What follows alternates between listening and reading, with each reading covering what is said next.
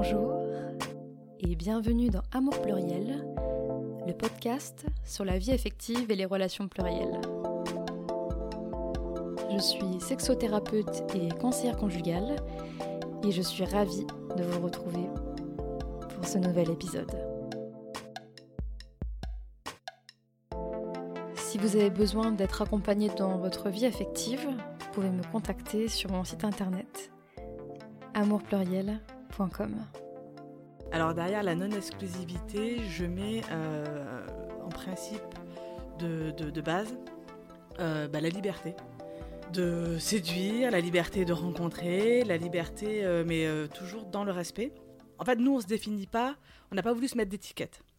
on a voulu ouvrir notre couple suite à un cheminement en fait, de toute façon, je pense qu'un peu comme tout dans la vie, c'est euh, des convergences d'événements qui nous amènent euh, là où on est.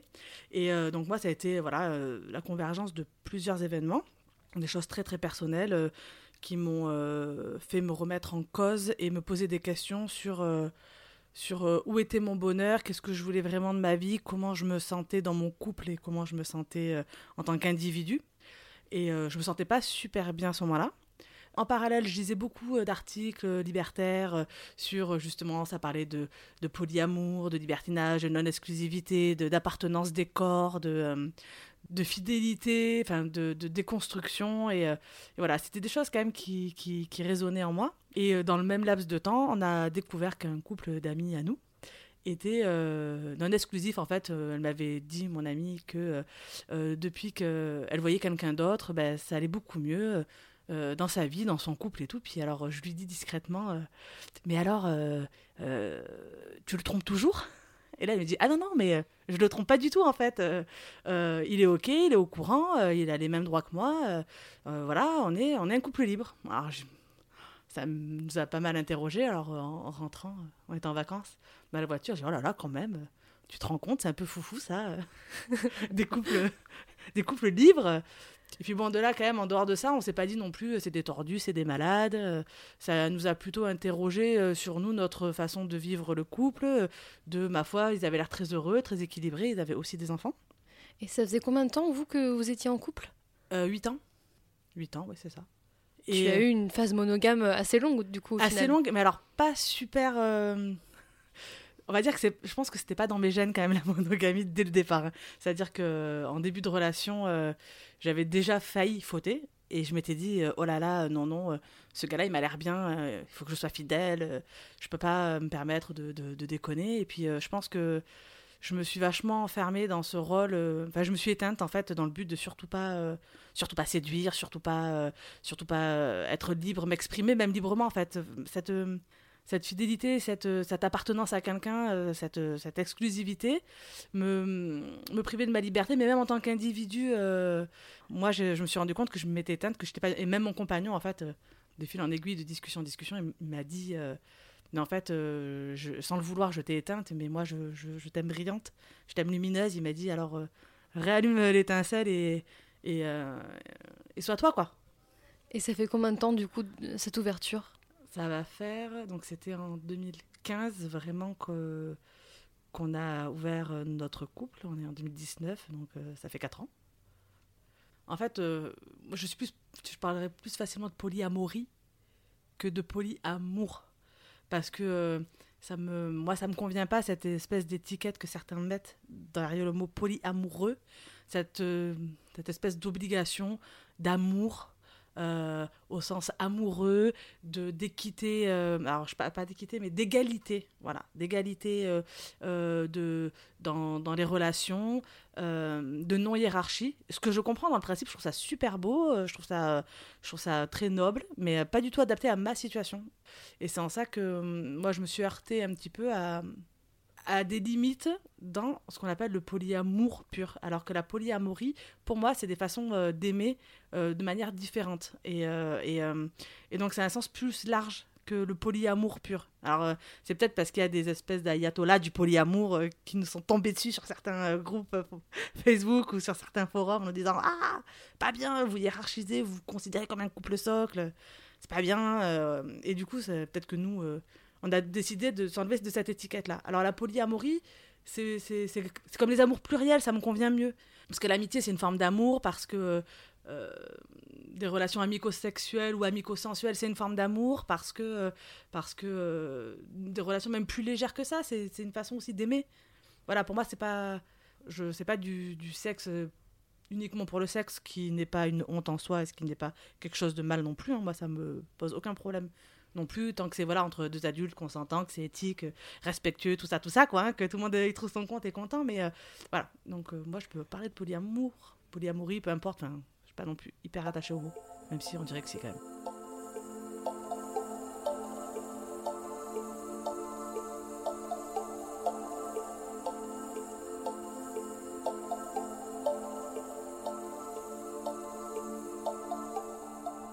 Et mis à part euh, tout ça, tu es maman de deux enfants qui ont 6 et 8 ans. Comment est-ce que tu fais pour combiner ta vie amoureuse plurielle, ton travail, euh, ta vie de famille? En fait, euh, exactement comme si je voyais des amis, sauf que ce sont des amis plus plus. Voire plus. Ok. alors nous, on a fait le choix de ne pas, de ne pas en parler à nos enfants, de pas les mêler à nos histoires euh, de cœur euh, ou de cul, hein, clairement. Euh, après, on fait pas. Voilà, on sort, on va voir des amis, garçons, filles, peu importe, on va voir des amis, on donne pas plus de détails parce que on pense que ça doit, c'est de la sphère privée, tout comme notre sexualité. Euh, et de notre sphère privée, voilà, comme nos orientations sexuelles, comme tout en fait. on, on pense qu'on n'a pas besoin de que nos enfants soient au courant. Après, s'ils nous posaient vraiment des questions, je pense qu'on essaierait de d'aborder euh, les choses euh, le plus simplement possible. Et peut-être qu'on se consultera avant pour savoir quand même qu'est-ce qu'on dit et comment on le dit. Après, on fait surtout pas, bien sûr, de prosélytisme. de la, on ne fait pas l'apologie de la monogamie auprès de nos enfants, par exemple quand il euh, y a un garçon, un de nos enfants qui nous dit Ah, machin, il a deux amoureuses, mais on peut pas avoir deux amoureuses. Et alors moi, je lui demande Mais pourquoi on peut pas avoir deux amoureuses? Ben, je sais pas. Bah, alors tu sais, c'est peut-être possible finalement. Enfin, c'est une façon de, de, de, de, déconstruire euh, sans forcément leur mettre nos schémas à nous. Ils vont se construire à leur façon. Et euh, nous, en tout cas, on va pas leur mettre un dogme sur la tête, quel qu'il soit. Que ce soit dans l'exclusivité, dans la non-exclusivité. On les fait plutôt s'interroger, eux, sur ce qui leur semble possible, pas possible, juste, pas juste et c'est pareil pour les orientations sexuelles, c'est pareil pour beaucoup de choses en fait. Hein. C'est pareil pour, euh, je sais pas, la religion, pour euh, beaucoup de choses en fait. On, on, leur donne pas un dogme, on leur donne pas euh, un cadre, on les amène plutôt à s'interroger. Et ils se posent beaucoup de questions. Par exemple, j'ai un collègue de travail avec qui j'entends excessivement bien, qui d'ailleurs pour la petite anecdote est donc homosexuel. Et mon plus jeune fils était certain que c'était mon amoureux. Et il l'appelait comme ça. Alors, t'as vu ton amoureux aujourd'hui au travail, maman? Bon, alors euh, je t'explique, ce n'est pas mon amoureux, c'est mon collègue de travail. Mais euh, sans dire qu'il est hors de question que j'ai un autre amoureux. Enfin voilà, c'est. Euh, ils ont quand même ce. Je pense que les enfants, ils sentent, hein, ils ont des antennes. Ils ont tendance à parler d'un potentiel amoureux de maman, d'une potentielle copine à papa, sans, sans qu'il y ait de. Pas non plus de malaise, quoi. C'est.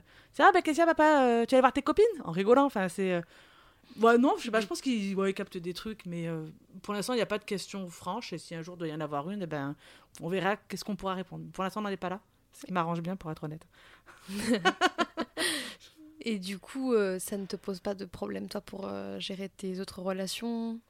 Non, bah, bah, alors je dis pas que ça a pas, enfin, que ça n'a jamais eu d'impact sur mes autres relations, puisque bah, forcément, ma vie de famille prend beaucoup de temps.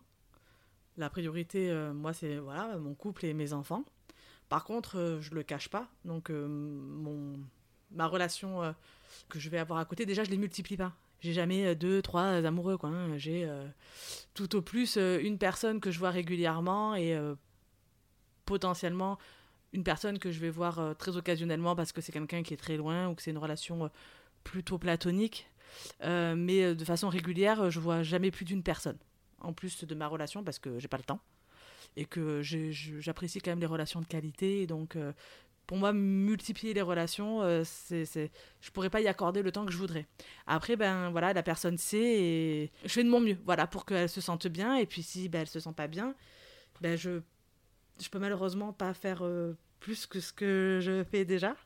Et en effet, ça a déjà été un peu, un peu problématique dans, dans, une de mes relations où, la personne était demandeuse de plus de temps, de sorties ensemble. Et dans l'absolu, je suis pas contre les sorties ensemble en plus. Hein. On n'a pas interdiction de se montrer en public. alors on évite notre village, bien sûr. Mais après, euh, ça va, il y a suffisamment de grandes villes aux alentours. Euh, ben voilà, on, on s'interdit pas du tout ces choses-là. Mais j'ai pas énormément de temps, quoi. Donc tes enfants n'ont jamais été confrontés en fait à, quelqu'un d'autre? Si, ils les ont, ils ont déjà rencontrés. Euh, Et comment tu fais du coup Tu les présentes comment? Des amis. Parce que généralement, c'est aussi des amis.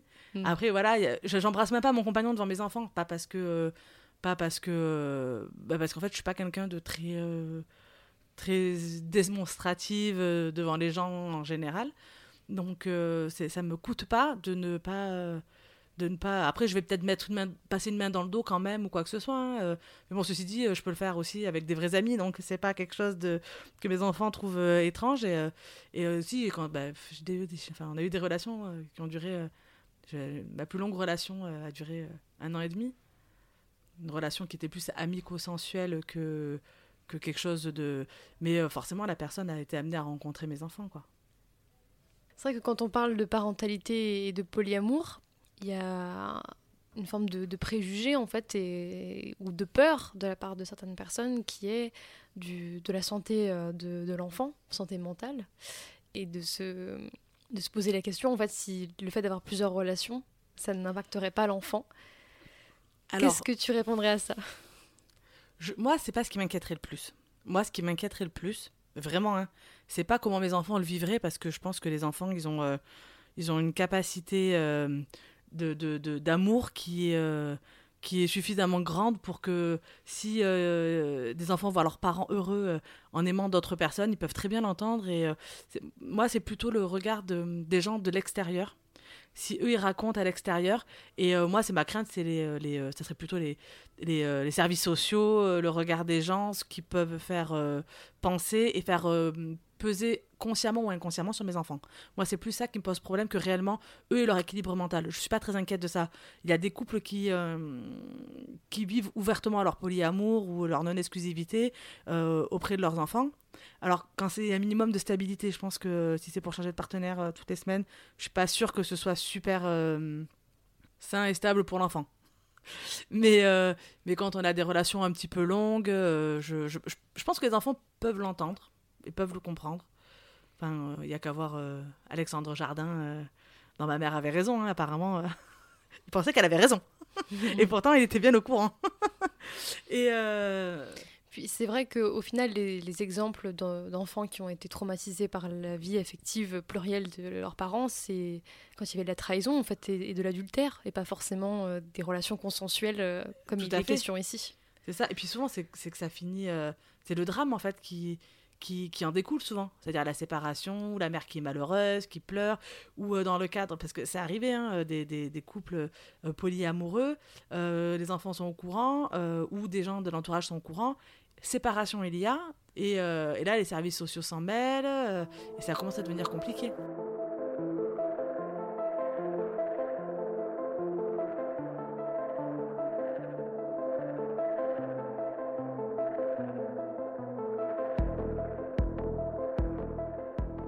Et alors j'ai une question un petit peu étrange.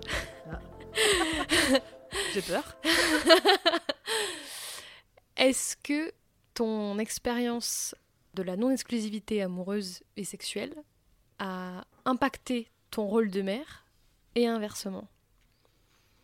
Alors, impacter mon rôle de mère, oui, dans le sens où, alors, de plusieurs façons. Déjà, de façon euh, directe, en étant euh, un être humain et une femme plus, plus, plus, épanouie. Bah, mine de rien, on peut dire ce qu'on veut, on est quand même plus patient, on est plus joyeux, ça amène quand même un peu de joie dans la maison. Et euh, après, bah, justement dans le fait de ne pas apporter de dogme à mes enfants. De me dire, euh, je ne vais pas euh, leur imposer euh, le modèle monoparental, le modo exclusif, monoparental tant qu'à faire si on peut, si on pouvait éviter, j'aimerais bien parce que moi je suis bien dans mon couple, mais mieux vaut une monoparentalité heureuse que, que, que d'être en couple malheureux. Mais non, mais voilà, de pas apporter de, de, stéréotypes de la société à mes enfants. Voilà. Et, et je pense vraiment que de par la pluralité amoureuse, Euh, ça aussi, euh, je pense que quand on commence à faire sauter certains verrous, il y en a d'autres qui sautent dont celui justement de l'orientation sexuelle, de la bisexualité ou pas, et, et donc de se dire je vais pas, je vais surtout tout faire pour ne pas mettre mes enfants dans le moule euh, voilà, de la, de la monogamie euh, euh, hétérosexuelle, patriarcale, etc. Donc voilà, ça j'ai deux garçons que j'essaye d'élever avec le maximum de tolérance et de respect pour, pour, pour tout le monde, et notamment pour les femmes. Moi, je suis très fière de mon grand garçon quand il entend quelqu'un dire Oui, mais elle peut pas, c'est une fille. Et alors, pourquoi les filles, elles peuvent pas? Je, suis super fière, quoi. et, euh, et euh, sans pour autant euh, leur faire du bourrage de crâne, mais c'est juste, c'est comme aussi eux les autoriser à, exprimer leurs sentiments, à, à, à, pleurer, à être triste, à, et à le dire. Et, et voilà, je, je leur dirai jamais, t'es un homme, mon fils, tu dois pas pleurer, quoi. C'est par pitié au secours, quoi. C'est voilà ça amène de la déconstruction. En fait, déjà sortir de la monogamie, une fois qu'on a commencé à faire péter une partie du carcan, ça, ça, ça, ça, y a une espèce de château euh, de cartes là qui s'effondre et, euh, et, là d'un coup on se rend compte qu'il y avait waouh, il y a un grand champ devant nous et qu'en fait il y a un champ des possibles qui est immense. Et voilà, et moi j'aimerais bien que mes enfants ils puissent explorer ce champ des possibles et qu'ils soient pas enfermés euh, dans une petite cage patriarcale bien, bien dorée, bien facile, mais pas super joyeuse quoi. Et qui donne au final une version unique de l'amour. C'est ça. Et que dès qu'on sort un petit peu de ce cadre-là, on se dit oh là là mon dieu mais je suis tordu, qu'est-ce que j'ai quoi? Et ce que je me suis quand même beaucoup ce que j'ai beaucoup pensé pendant longtemps parce que je n'étais pas un modèle de fidélité dans dans le début de mes amours et je me disais euh, mon dieu quel est mon problème? Ah ouais je sais c'est mon père il était pas fidèle et puis alors ça ma mère non plus et alors ça, je le sais. Alors forcément, on se dit... Euh, mais en fait, non, c'est juste que... C'est peut-être aussi ce qui m'a aidé à déconstruire. Hein. Mais oui, non, au secours, quoi. Et par rapport à la question de la bisexualité, est-ce que tu en as parlé avec eux? Alors, euh, moi, je parle pas de ma sexualité, parce que de toute façon, je ne parle pas de ma sexualité de manière globale et générale à mes enfants. Mais euh, la bisexualité ou euh, l'homosexualité de manière générale, euh, elle arrivait assez tôt parce que mon fils, mon grand, s'est posé très tôt des questions là-dessus. Super tôt. Parce que son premier bisou, c'était avec un copain, en plus sur la bouche. et, et qu'un jour, j'ai surpris, il, y a, donc, il, y a, deux ans à peu près. Donc ils avaient 6 et 4 oui, mais non, les garçons, euh, ça peut aimer euh, que les filles, et pareil. Et là, mais non, non, je t'assure, les garçons, ça peut aimer les garçons, et les filles, ça peut aimer les filles. Non, maman Et donc voilà, on, arrive à, avoir ces, discussions, et euh, donc oui, on parle bisexualité, on parle, enfin, on n'en parle pas tous les quatre matins, mais bon, c'est pas un sujet tabou. Et. Et donc, ils savent, oui, qu'on peut aimer. Voilà, l'orientation sexuelle, c'est pas un truc. il n'existe pas une norme non plus. C'est pas les hétérosexuels qui sont normaux et les autres qui sont anormaux, quoi. C'est euh, euh, c'est son cœur, euh, c'est son envie qui dicte vers où on doit aller. quoi. Et tu pars toujours en fait de leur questionnement à eux, au final. Hein. Oui, ils sont suffisamment curieux. Je, crois que j'ai pas besoin de les, de, les guider encore plus. j'ai déjà suffisamment de questions existentielles à traiter avec eux au quotidien. En plus, avec deux ans d'écart, il y en a toujours un qui, qui pose plus de questions que l'autre, non Oui, oui, et puis en ça, mais c'est surtout qu'en fait, ils se nourrissent le questionnement mutuellement. Donc euh, des fois on surprend des questions euh, ouais complètement euh, dingues sur justement mais maman du coup quand deux hommes ils s'aiment j'imagine qu'ils veulent des enfants aussi des fois. Oui, mais alors comment ils font? Donc voilà, on a vraiment ouais, j'ai ce genre de discussion mais c'est pas moi qui l'amène hein. C'est eux. Donc voilà, on a déjà discuté adoption, don de, de, don de, de, d'ovocytes, don de, de gamètes, gestation pour autrui, enfin tout va bien quoi. je pense qu'il y a des enfants qui n'ont pas le droit de poser des questions, ça c'est sûr. Oui. Et, euh, et nous, ils ont le droit de poser toutes les questions. Et après, on s'autorise des fois aussi le droit de ne pas répondre. Parce que des fois, ben, on ne sait pas, puis des fois, on n'a pas envie de répondre, et puis des fois, on va leur dire euh, bah écoute, là, euh, ta question, elle est un petit peu difficile, j'ai besoin de temps un peu pour réfléchir, de savoir comment je vais t'y répondre. Et ils oublient jamais de reposer la question, hein. mais. mais mais ouais, vraiment, je crois que c'est très important que les enfants puissent poser toutes les questions. Et euh, on a déjà eu des amis euh, pas du tout d'accord avec euh, nos réponses. Avec nos réponses ou avec le fait de maman, pourquoi mon zizi il est dur? Une première question, ils sont tout petits, hein. Pourquoi mon zizi devient tout dur? Et que l'ami dit, bah, moi je lui réponds, tu sauras quand tu seras grand. Ok, d'accord. Donc voilà, déjà, forcément, l'enfant, je suis pas sûre qu'il ait envie de reposer la question un jour.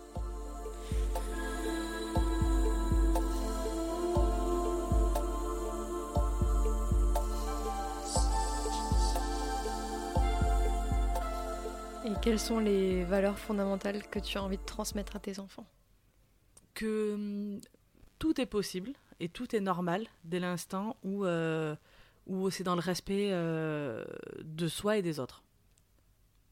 Voilà, c'est-à-dire que euh, il n'est pas anormal de pas avoir pareil dans la classe il y a plein de ils sont tous des amoureux. Moi mon grand il veut pas d'amoureuse. Il veut pas d'amoureux non plus. Il veut, il veut, pas tout ça mais il a le droit, en fait. C'est, c'est, euh, on, a le droit d'être différent. On a le droit de ne pas avoir envie d'avoir des amoureux. On a le droit d'en avoir un. On a le droit d'en avoir plusieurs. On a le droit d'avoir euh, un amoureux garçon, un amoureux fille, euh, les deux. En fait, moi, les valeurs que je leur donner, c'est que, voilà, tant que c'est du respect et, et surtout du respect voilà, des autres et des soi, ben, en fait, il n'y a rien qui est mal et il n'y a rien qui est anormal. Et que, voilà, l'important, c'est d'être épanoui. Voilà, je pense que c'est une, une des valeurs. il y en a sûrement plein d'autres, hein, mais mais, pour tout, hein. Je veux dire, il veut être astronaute. Enfin, il veut plus être astronaute. Mais bon, si quand le jour il me dit qu'il veut être astronaute, je vais lui dire, mais non, n'importe quoi, tu pourras jamais être astronaute. Parce qu'en fait, euh, il y en a des astronautes.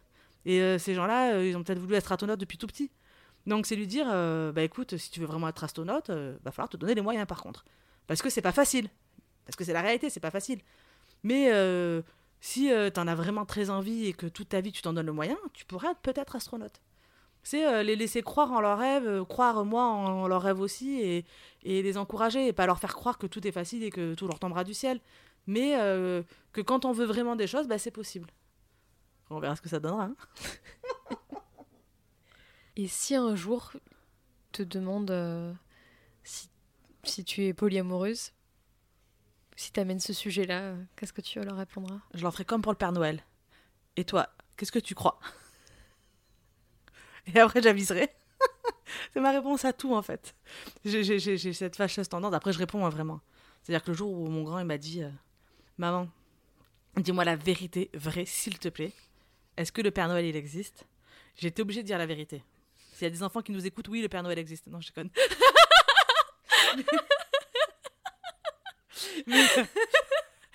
mais, voilà, en fait, euh, c'est. Euh, en fait, souvent, les enfants, je suis pas sûre que je, sais pas, peut-être que je me trompe, je suis pas sûre qu'il veuille toujours une vraie réponse en fait.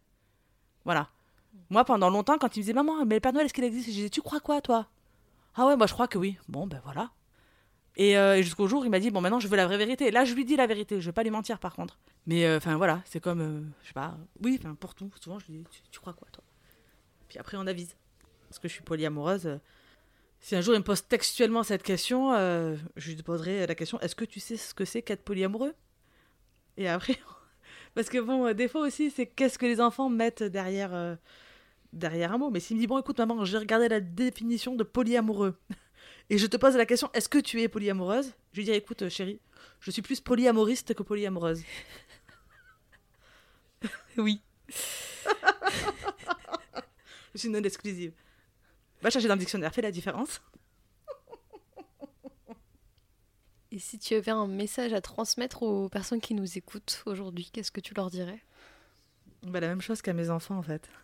C'est que euh, tout est normal et tout est possible. Tant qu'on est dans le respect de soi et dans le respect des autres, euh, faut pas se mettre. Euh, il faut respecter ses limites, mais il ne faut pas se mettre des limites à cause de la société ou à cause du regard des gens, du qu'on dira-t-on, de ce qu'on croit devoir être. Parce qu'en fait, c'est souvent ça.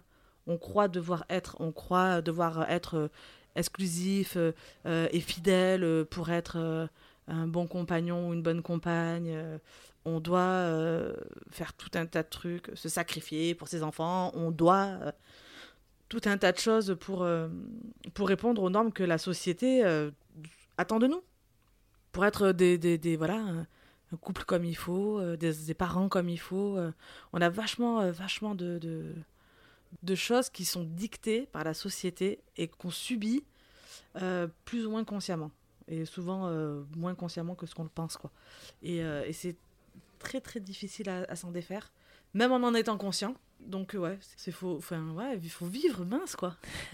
non mais c'est vivre et s'éveiller au final. Ben ouais, ouais ouais, et puis oser, Oser, enfin après, euh, toute façon, il y a qu'en osant aussi qu'on sait nos limites. C'est-à-dire on essaye et puis si on n'a pas envie d'aller plus loin, on dit non. Et puis c'est pas grave. Et puis euh, on a le droit de se tromper et puis se pardonner quand on se trompe et puis euh, et puis euh, voilà. Mais essayer, avancer, oser, euh, parce que ben, tant qu'on n'ose pas, on sait pas qu'on peut ou qu'on peut pas. Sortir de sa zone de confort, mais pas trop. hein. Parce que, enfin, au début. Par palier. Ouais, par palier, c'est ça. On a tout fait par palier, nous.